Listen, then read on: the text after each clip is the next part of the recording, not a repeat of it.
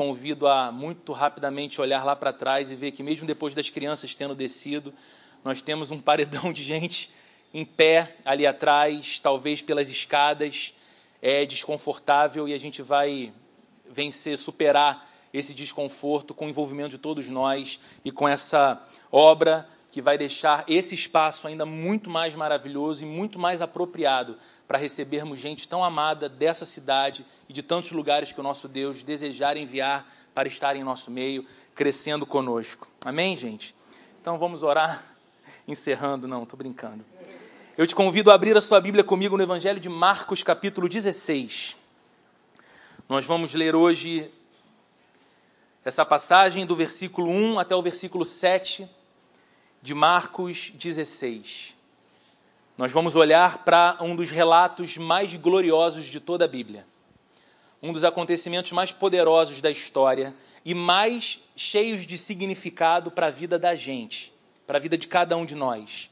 Nós vamos ler e considerar sobre a ressurreição do nosso Senhor.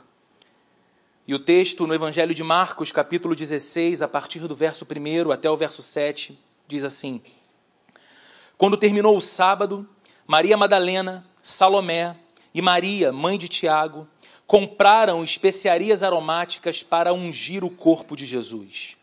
No primeiro dia da semana, bem cedo, ao nascer do sol, elas se dirigiram ao sepulcro, perguntando umas às outras: Quem removerá para nós a pedra da entrada do sepulcro?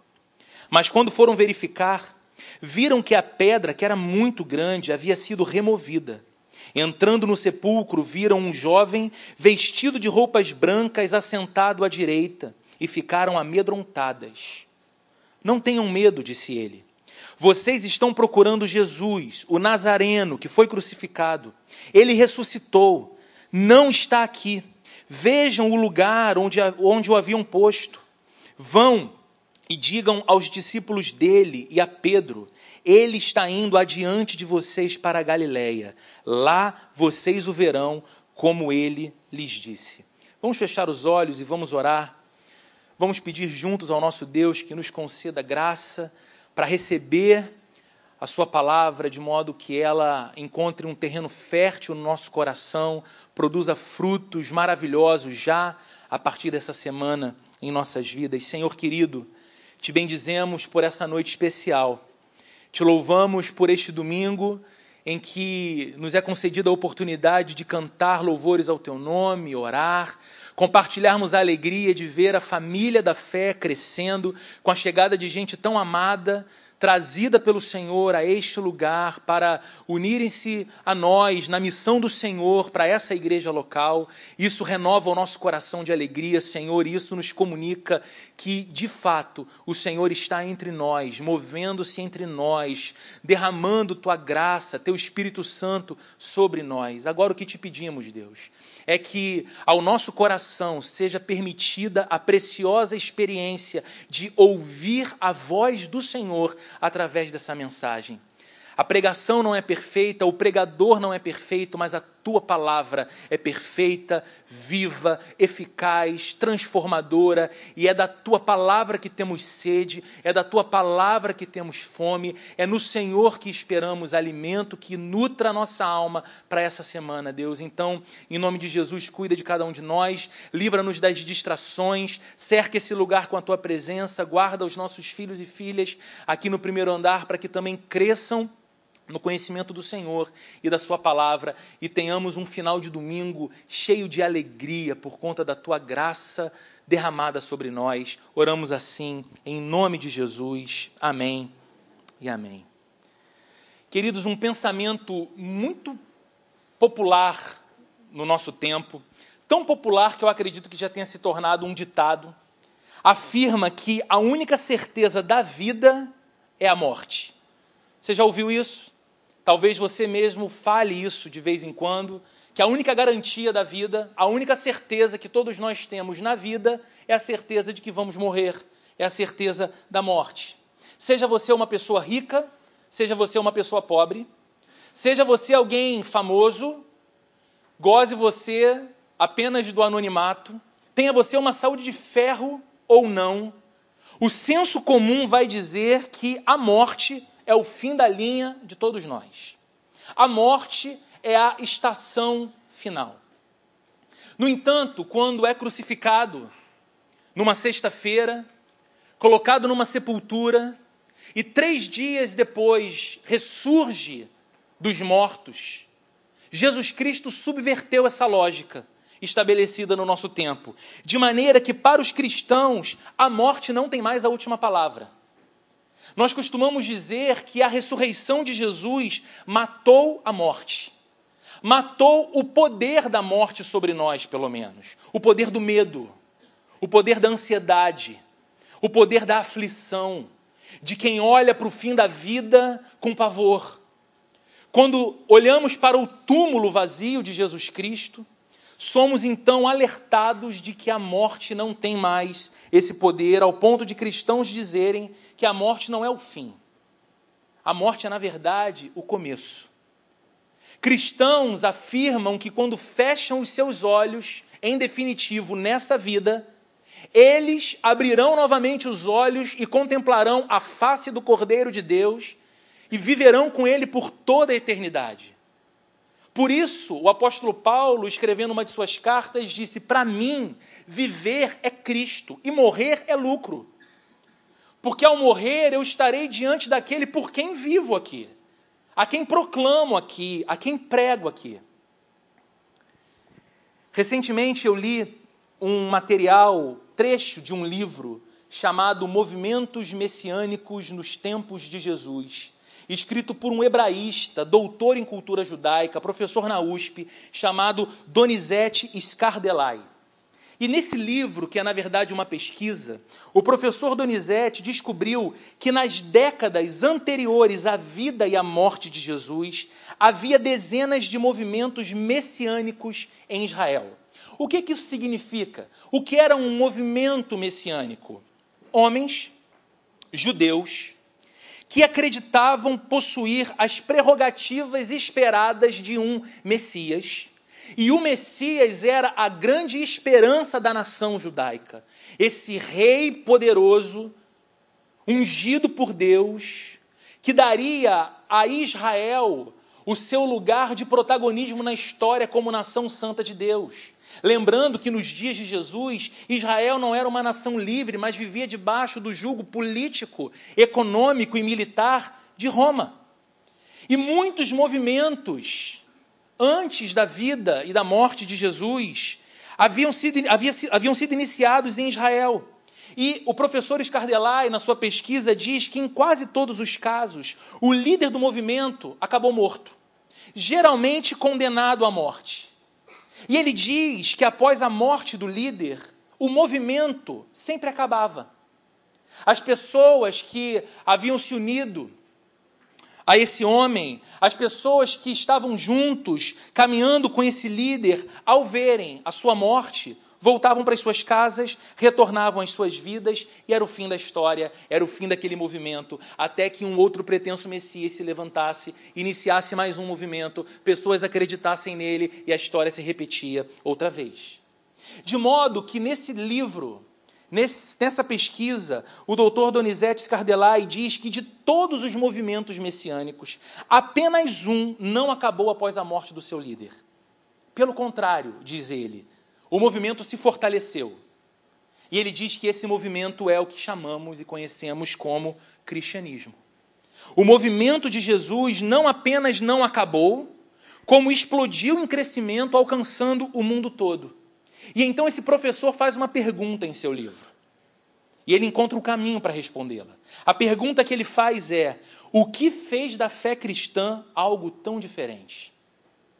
O que fez desse movimento liderado por Jesus algo tão diferente dos demais movimentos? Os cristãos têm uma resposta para isso. Os cristãos dizem que a diferença está exatamente naquilo que aconteceu após a morte de Jesus. Mais especificamente, aquilo que aconteceu três dias após a morte de Jesus, a sua ressurreição. De maneira que o centro da mensagem cristã fala sobre o Cristo que esteve morto e está vivo. Não sobre o Cristo que esteve vivo e está morto. Os cristãos não pregam um código de moral, os cristãos não pregam um ideal de vida, inspirados na vida, nas palavras, na, no exemplo de um grande líder do passado que não existe mais. Os cristãos proclamam com vibrante empolgação o Evangelho, porque eles sabem que o Evangelho fala a respeito daquele que, inclusive, esteve morto, mas reviveu e está vivo, e reina, e é Senhor. É porque Ele está vivo que temos esperança, afirmam os cristãos. Porque Ele está vivo, nós temos com Ele a possibilidade de uma vida nova, afirmam os cristãos. De modo que podemos dizer que a ressurreição de Jesus é também a nossa ressurreição. Como disse o apóstolo Paulo, quando fomos crucificados com Cristo, quando aquilo que Paulo chamava de o homem do pecado, ou a nossa antiga natureza, que não se inclinava a Deus, que não desejava a Deus, é crucificada com o Senhor na cruz. Nós também somos depois ressurgidos, é a expressão que Paulo fala, com o Senhor em sua ressurreição, para uma vida absolutamente nova em que Ele é o Rei dos nossos corações. A vida de Jesus se erguendo da morte é a razão da existência da igreja.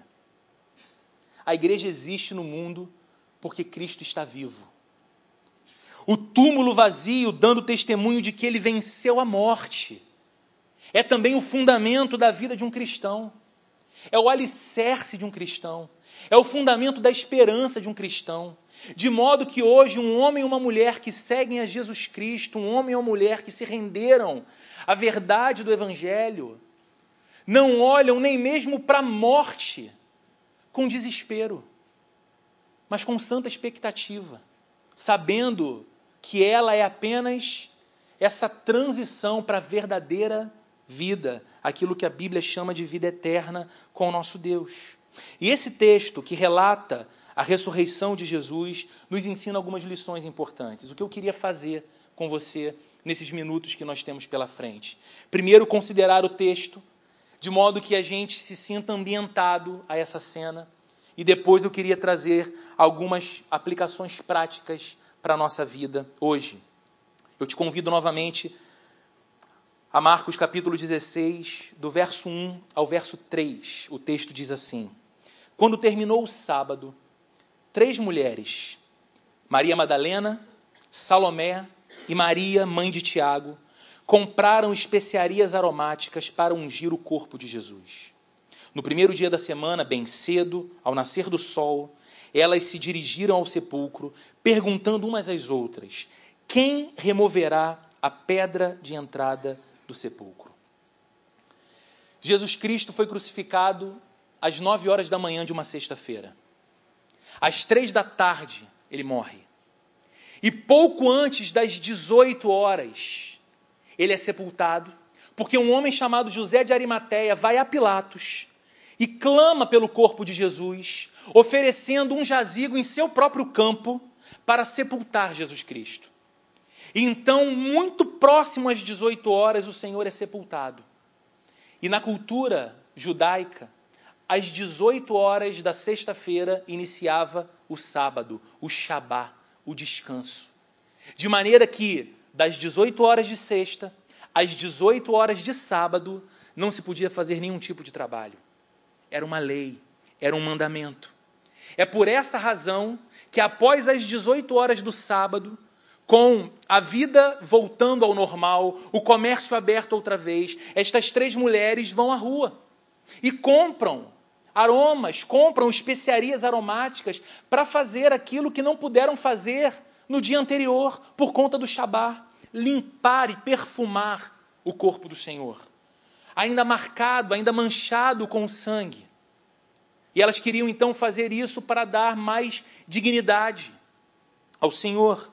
E algo muito digno da nossa atenção na vida dessas três mulheres, por vezes despercebidas por nós. Essas mulheres expressam um profundo amor e uma profunda lealdade a Jesus. Porque quando você olha para toda a cena que inicia na sexta-feira em que o Senhor é crucificado, passa pelo sábado do luto, ao domingo da ressurreição, estas mulheres estão presentes. Elas estavam no Calvário durante a crucificação de Jesus, lamentando, chorando, sentindo a dor de verem o Senhor pendurado na cruz.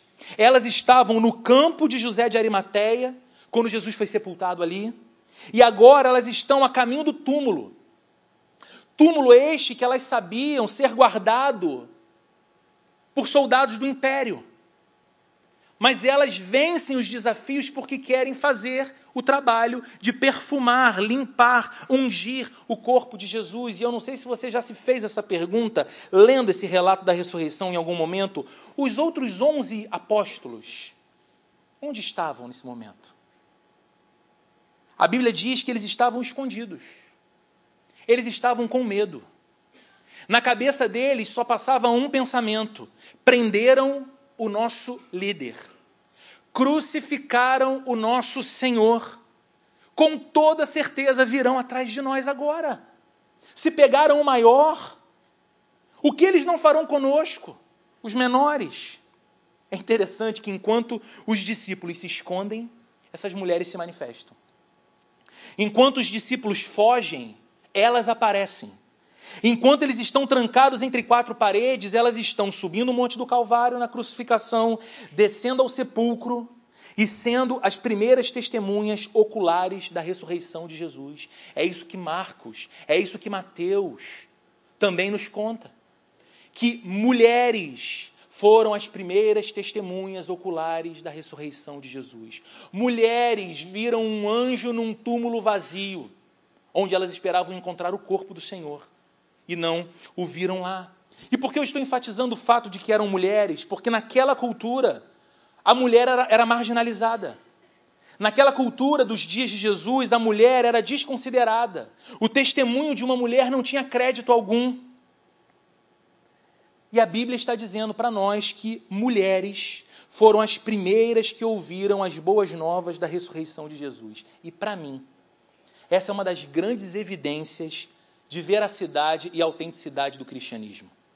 Porque se Marcos, Mateus, Lucas quisessem escrever uma história mentirosa, por incrível, se eles quisessem iniciar um movimento que convencesse as pessoas, que atraísse a fé das pessoas, eles jamais colocariam, jamais criariam a cena de mulheres cujo testemunho não tinha valor, cuja dignidade não era honrada, como as primeiras testemunhas da ressurreição do Senhor. A única razão para a presença das mulheres nestes relatos é o fato de verdadeiramente terem estado lá e relatado tudo o que viram, tudo o que aconteceu. E o texto segue então, e eu te convido a ler o verso 4 e o verso 5. Mas quando foram verificar, viram que a pedra, que era muito grande, havia sido removida. Entrando no sepulcro, viram ali um jovem, vestido de roupas brancas, assentado à direita, e ficaram amedrontadas. Pense na cena. Pelo caminho, certamente temendo perseguição, certamente sabendo que o clima ainda era tenso, elas pensam: os homens estão escondidos. Os guardas do império não terão a menor disposição em nos ajudar. Quem rolará a pedra tão grande para que entremos no sepulcro? E quando chegam perto, elas se deparam com um sepulcro aberto. O texto diz que a pedra havia sido removida. Elas entram, e dentro do túmulo está um anjo, que é como Mateus descreve: um anjo que tinha o aspecto de um homem jovem, como Marcos diz vestido de vestes brancas reluzentes. E elas ficam amedrontadas. Mateus, em seu evangelho, vai dizer que foi esse anjo quem removeu a pedra. E certamente ele não removeu aquela pedra para que Jesus saísse do túmulo. Jesus não precisava dessa ajuda do anjo. Ele removeu aquela pedra para que as mulheres entrassem. Aquela pedra impossível de ser removida por mulheres foi removida por este ser angelical para que elas entrassem. E há nisso a emissão de uma mensagem linda para nós. A pedra do túmulo foi removida, não apenas aberta, como se pudesse ser outra vez fechada. A ideia que esse texto nos transmite é que não há mais porta para abrir. A morte foi vencida. A morte morreu. Ela foi derrotada. Segue o texto de Marcos, dizendo quais foram as palavras do anjo. Não tenham medo, verso 6. Não tenham medo, disse ele. Vocês estão procurando Jesus, o Nazareno que foi crucificado. Ele ressuscitou. Não está aqui. Venham, vejam o lugar onde o haviam posto. Agora vão e digam aos discípulos dele e a Pedro: Ele está indo adiante de vocês para a Galiléia. Lá o verão, como ele lhes disse. Primeira coisa para a gente considerar são essas palavras de ânimo do anjo. Não tenham medo. Não tenham medo.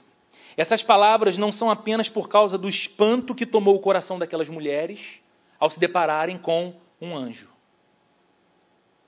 Talvez você, se visse na sua frente um anjo, você ficaria apavorado.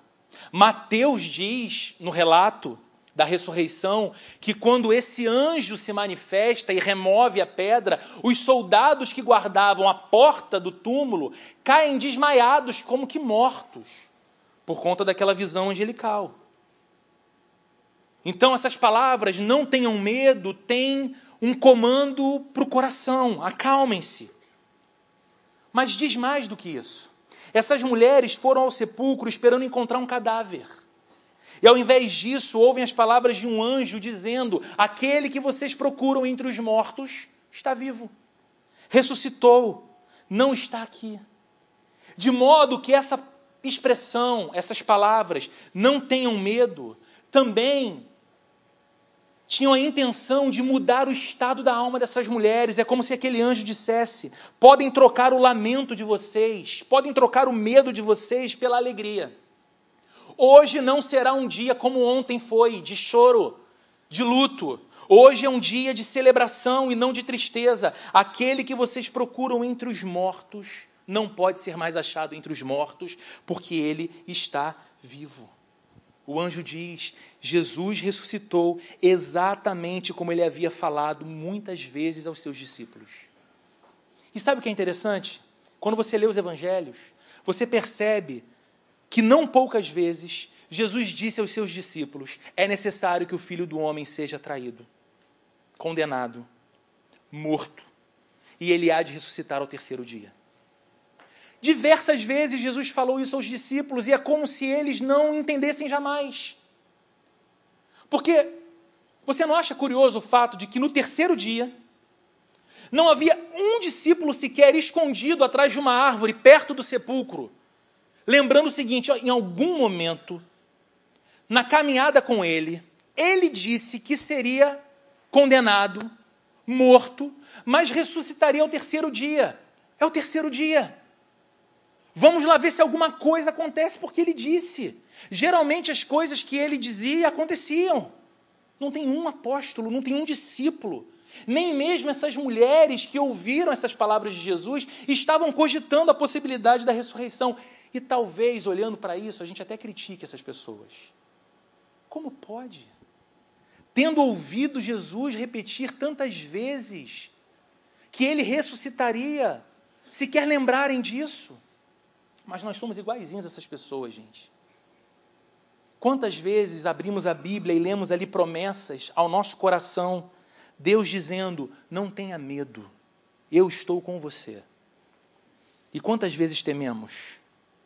Quantas vezes nos deparamos com um texto majestoso como Mateus capítulo 6, em que o Senhor diz: Não estejam preocupados, ansiosos com coisa alguma, quanto ao que vocês vão comer, quanto ao que vocês vão beber, em como vocês se vestirão. Quem se preocupa com essas coisas são aqueles que não têm em Deus um pai, são os pagãos. Mas vocês sabem que o Deus celestial é um bom pai. Ele proverá tudo o que vocês necessitam, apenas busquem em primeiro lugar o seu reino e a sua justiça, e vocês verão todas as coisas sendo acrescentadas à vida de vocês. E a gente ouve esse texto, a gente lê esse texto e o coração vibra. Dois dias depois, como é que a gente está? Ansioso, preocupado, com o coração agitado, perdendo o sono. É da nossa natureza humana esquecer das promessas de Deus. E é da natureza divina nos lembrar toda hora as promessas imutáveis do Senhor a cada um de nós. Jesus ressuscitou, exatamente como ele havia muitas vezes falado aos discípulos. Agora veja que interessante. Depois que um criminoso cumpre toda a sua pena na cadeia, a lei nada mais tem a reclamar dele. E é por isso que ele é colocado em liberdade. Ele cumpriu toda a pena. Tudo que a lei exigia dele, todo o tempo de condenação, foi pago e agora ele está livre. Jesus veio ao mundo para pagar a pena dos nossos pecados. Havia uma sentença contra nós e ele a pagou por nós. A morte que nos era devida pelos nossos pecados, ele experimentou. E agora, por isso o relato da ressurreição é tão importante. Porque após cumprir por completo a sentença que era nossa, Jesus foi libertado. A morte não teria a palavra final, a vida teria. A morte não seria a última estação, a vida eterna será. A ressurreição foi o modo de Deus bater na história um carimbo escrito pena cumprida, para que todos entendessem, para que todos escutassem, para que todos soubessem, de modo que a morte de Jesus significa que não haverá morte eterna para nós. A morte de Jesus significa que nós não passaremos a eternidade distantes de Deus, mas se temos fé no Senhor, se temos fé em Cristo como nosso Salvador, passaremos a eternidade ao lado dele. A ressurreição dele significa a nossa ressurreição. Mas a ressurreição de Jesus também nos transmite uma mensagem consoladora para a vida. E como eu disse, eu queria aplicar a realidade dessa ressurreição do Senhor alguns aspectos práticos para a nossa vida hoje. Como se você perguntasse: é tudo maravilhoso, eu sei, é o fundamento da fé cristã, eu sei, mas hoje, dia 30 de junho, o que eu levo para casa disso? Há duas mensagens consoladoras para que você leve para sua casa e que você alimente seu coração com elas. A primeira é a seguinte: o Cristo ressurreto é também o Deus da restauração. Olha o que diz o texto no verso 7 palavras do anjo àquelas mulheres: Vão e digam aos discípulos dele e a Pedro: Ele está indo adiante de vocês para a Galiléia. Lá o verão, como ele lhes disse. Que interessante. Os mesmos discípulos que prometeram fidelidade a Jesus até a morte e fugiram, são agora alvos do cuidado restaurador de Jesus. Não, o anjo não disse às mulheres o seguinte: testemunharam que o túmulo está vazio, foram convencidas de que aquele que vocês procuram entre os mortos não está morto, mas vivo, agora vocês têm uma missão. Voltem aos seus colegas, procurem aqueles que eram discípulos do Senhor, busque aqueles traidores Converse com aqueles covardes e diga-lhes o seguinte: vocês podem tentar se esconder, mas ele vai encontrá-los. O que é de vocês, traíras, desertores, está guardado. Não. Olha as palavras do anjo a, essa, a essas mulheres. Vão agora, voltem agora e digam aos discípulos dele e também a Pedro diga àqueles que foram chamados por Ele individualmente para que o seguissem. Ele, Jesus, que é o bom e supremo pastor, busca as ovelhas desviadas, busca as ovelhas quebradas, busca as ovelhas feridas, a fim de restaurá-las. Vá lá e procure aqueles homens tomados de medo, fragmentados pela culpa, dilacerados pelo fato de haverem abandonado o Senhor. E diga-lhes o seguinte: o mestre de vocês, que os chama de discípulos e amigos, quer encontrá-los. A boa nova da ressurreição fala sobre um novo começo. A beleza da ressurreição de Jesus é essa mensagem que fala da possibilidade de um novo começo. Uma vida de perdão, não de condenação. Uma vida de esperança, não de desespero. Uma vida de restauração e não de desamparo. E você repara que há uma menção especial a Pedro aqui? Vão, digam aos discípulos dele e a Pedro. Por que essa menção particular? Não é porque Pedro fosse um discípulo mais importante que os outros, mas porque, com toda certeza, dentre todos, Pedro deveria estar se sentindo o mais indigno e o mais excluído por causa da sua vergonhosa queda. Pedro negara Jesus três vezes. E o Senhor disse que ele faria isso. E ele disse para Jesus: Não vou, Senhor. O Senhor está completamente enganado, com todo respeito. O Senhor não entende, eu amo o Senhor mais do que os outros. Eu vou contigo até a morte. O Senhor ainda não acreditou, mas nós somos fechamento um do outro. E Jesus disse para Pedro: Pedro, antes que o galo cante, eu te digo, você vai me negar três vezes. E Pedro é esse homem que tem de lidar com o fato de que não levou em conta as palavras do seu Senhor e foi punido então pela sua própria autoconfiança. E agora lida com esse sentimento de que é indigno, que não pode mais ser apóstolo, não pode mais ser discípulo, que não há mais esperança para alguém como ele.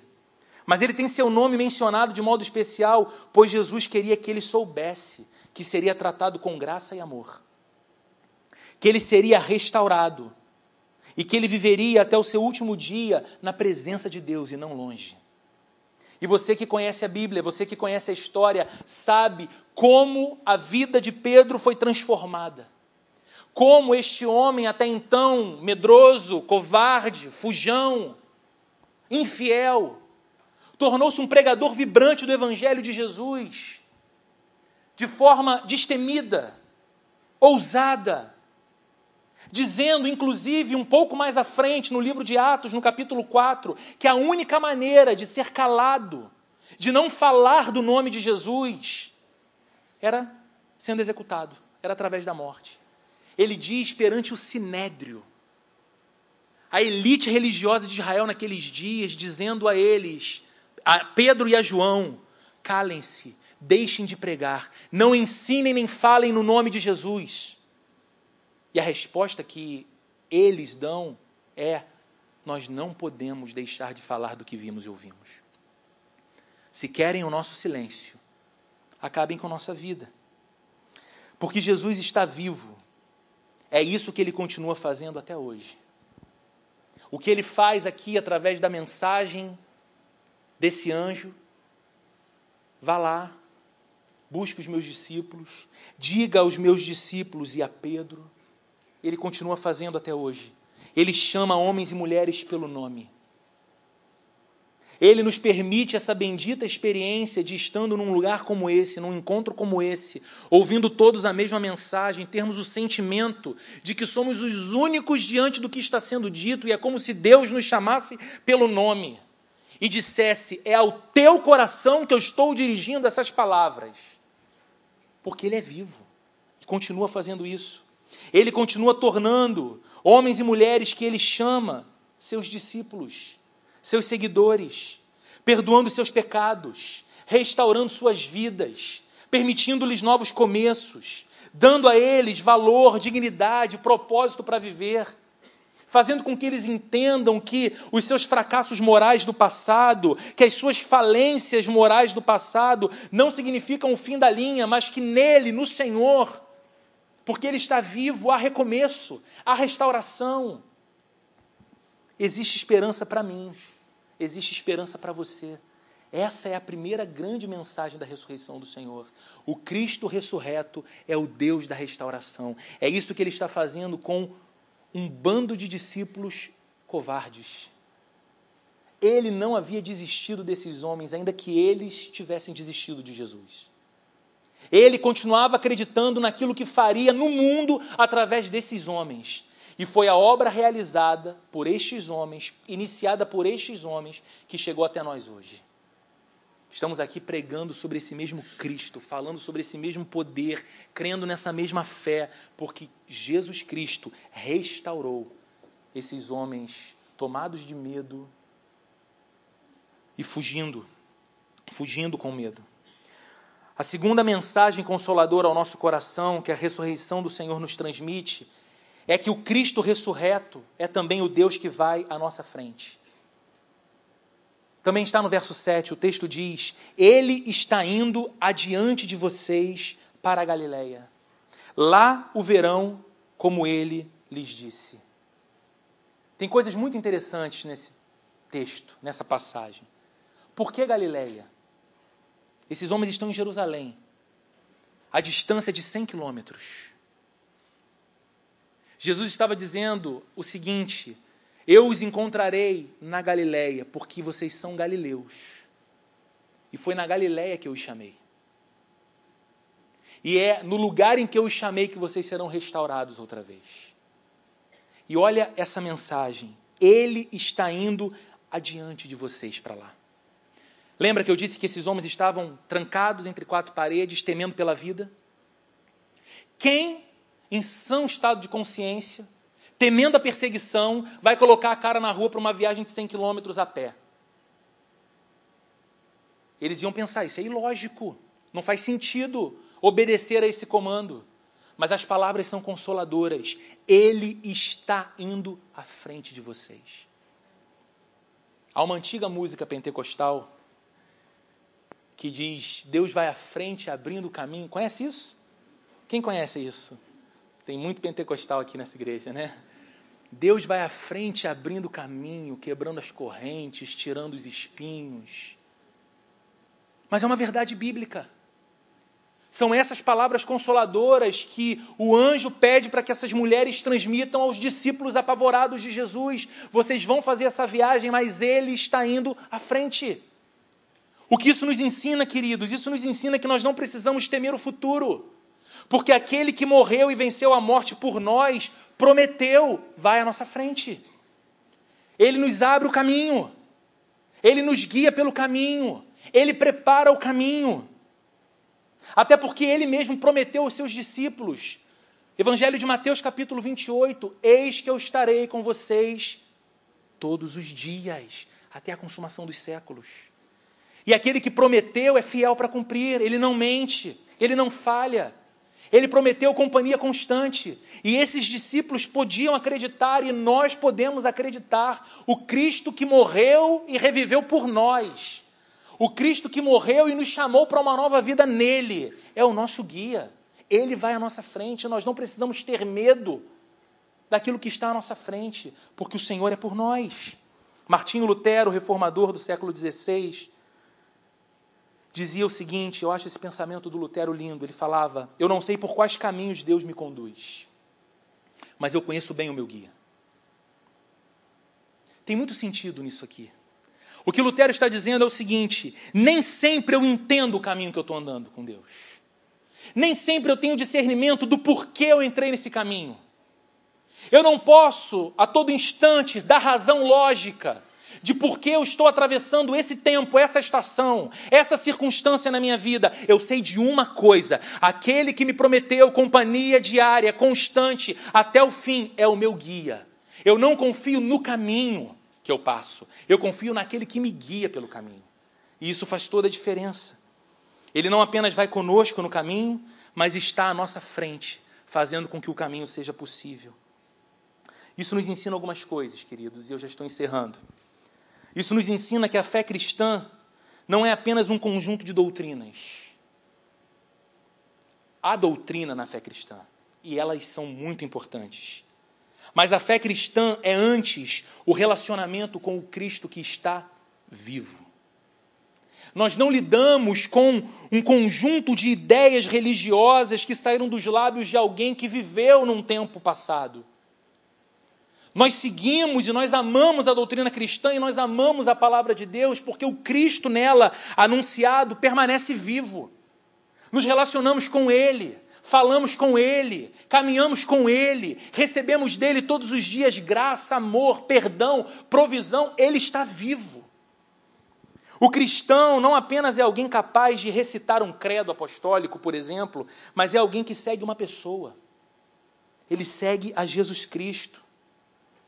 Ser cristão é estar no caminho, é seguir os passos de Jesus pelos caminhos da vida sabendo que a promessa feita por Ele é real. Ele vai à nossa frente, Ele está conosco. Nós podemos confiar e nós podemos descansar nele. Queridos, se tem uma coisa que a ressurreição do Senhor nos ensina, é de que nós, homens e mulheres que depositaram a fé do seu coração em Jesus Cristo, fomos tornados por Deus o povo do domingo. O que, que isso significa, Roberto? Significa que é por causa da ressurreição de Jesus que a gente faz culto domingo? É mais do que isso. Significa que nós somos o povo da esperança teimosa. O povo que sabe que a história não termina na sexta-feira da crucificação. O povo que sabe que o sábado de luto, de perplexidade, de desalento, não é a estação final. Que o Senhor está nos levando para o domingo. Que o Senhor está nos levando para a alegria da ressurreição, que o Senhor está nos levando para a alegria do recomeço, que o Senhor está nos guiando, ainda que os nossos pés trilhem pelo caminho da morte nesse mundo, Ele está nos guiando para a vida eterna com Ele. A morte perdeu seu poder, nós sempre aguardamos pelo domingo, nós fomos tornados o povo do domingo. Os discípulos de Jesus sabem que por causa da ressurreição, a vida é mais forte do que a morte. E a felicidade do domingo há de superar as dores da sexta, as tristezas do sábado. Nós passaremos por essas experiências, nós passaremos pelo lamento, nós passaremos pelos vales, mas a nossa história termina no domingo. A nossa história termina em glória. A nossa história termina em ressurreição. E é por isso que nós cantamos aquele antigo hino cristão que diz: Porque Ele vive, posso crer no amanhã. Só porque Ele vive eu posso crer. Porque Ele está comigo. Ele guia minha história.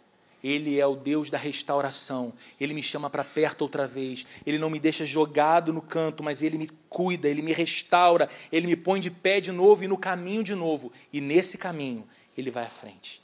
Ele é o meu protetor. Ele é o meu defensor. Ele vai me levar em segurança até o outro lado da vida, na presença eterna do Pai, a quem olharei no rosto e chamarei por toda a eternidade Pai. Amém, queridos? Vamos ficar de pé, vamos orar juntos. Senhor querido, nós te louvamos. Te louvamos pela certeza no nosso coração de que tu és um Deus vivo Tu estás entre nós. O Senhor se move entre nós. O Senhor opera em nosso coração. O Senhor trabalha em nossas vidas. O Senhor é o Deus restaurador. O Senhor sabe quantas vezes viu os nossos sentimentos quebrados, as nossas vidas fragmentadas, tantos homens e mulheres aqui dilacerados pela dor, pelo abandono e com Sua mão bondosa, com a Sua graça maravilhosa, o Senhor nos tomou, nos cuidou, nos restaurou, nos chamou para perto e conferiu à nossa vida dignidade, valor e propósito. Somos Seus discípulos, Senhor. Te seguimos no caminho da vida, não deixamos o Senhor. Nós te louvamos, Deus, porque Tu és não apenas o nosso guia que nos aponta o caminho, mas tu és também o poderoso Senhor que vai à frente, nos defendendo, viabilizando o nosso caminho pela vida. O que seria de nós, Senhor, se não contássemos com a tua assistência, com o teu socorro, com o teu livramento, com as tuas bênçãos, com o teu amor? Nós te bendizemos hoje como igreja, nós te bendizemos hoje como povo, porque a ressurreição do Senhor, o túmulo vazio, não é apenas um assunto teológico da nossa fé, mas é o fundamento, a razão da nossa esperança. É o motivo que nos faz olhar para a segunda-feira com boas expectativas, ainda que o cenário seja tumultuado, ainda que as circunstâncias do momento sejam contrárias, nós não olhamos para estas circunstâncias, nós olhamos para Ti, Senhor, e para a promessa de que não precisamos temer, porque Tu estás conosco, de mãos dadas conosco, levando-nos em segurança além, e contigo nós somos mais que vencedores. Sobre as circunstâncias da vida, sobre a morte porque o teu assunto conosco, Deus, é vida e vida eterna. Nós te bendizemos, Senhor, pela tua grande obra, pela tua grande salvação, pelo teu maravilhoso amor e por essa noite em que fomos permitidos por ti estar em comunhão uns com os outros, vivendo e desfrutando dessa maravilha que é a presença doce, sublime do Senhor entre nós. Que o amor de Deus, a graça de nosso Senhor e Salvador Jesus Cristo e a comunhão e a consolação do Espírito Santo esteja presente com cada um de nós aqui hoje, em nome de Jesus. Amém e amém. Que Deus abençoe a sua semana. Cumprimente quem está perto de você, deseje uma boa noite, uma boa semana e vamos todos na paz de Jesus Cristo.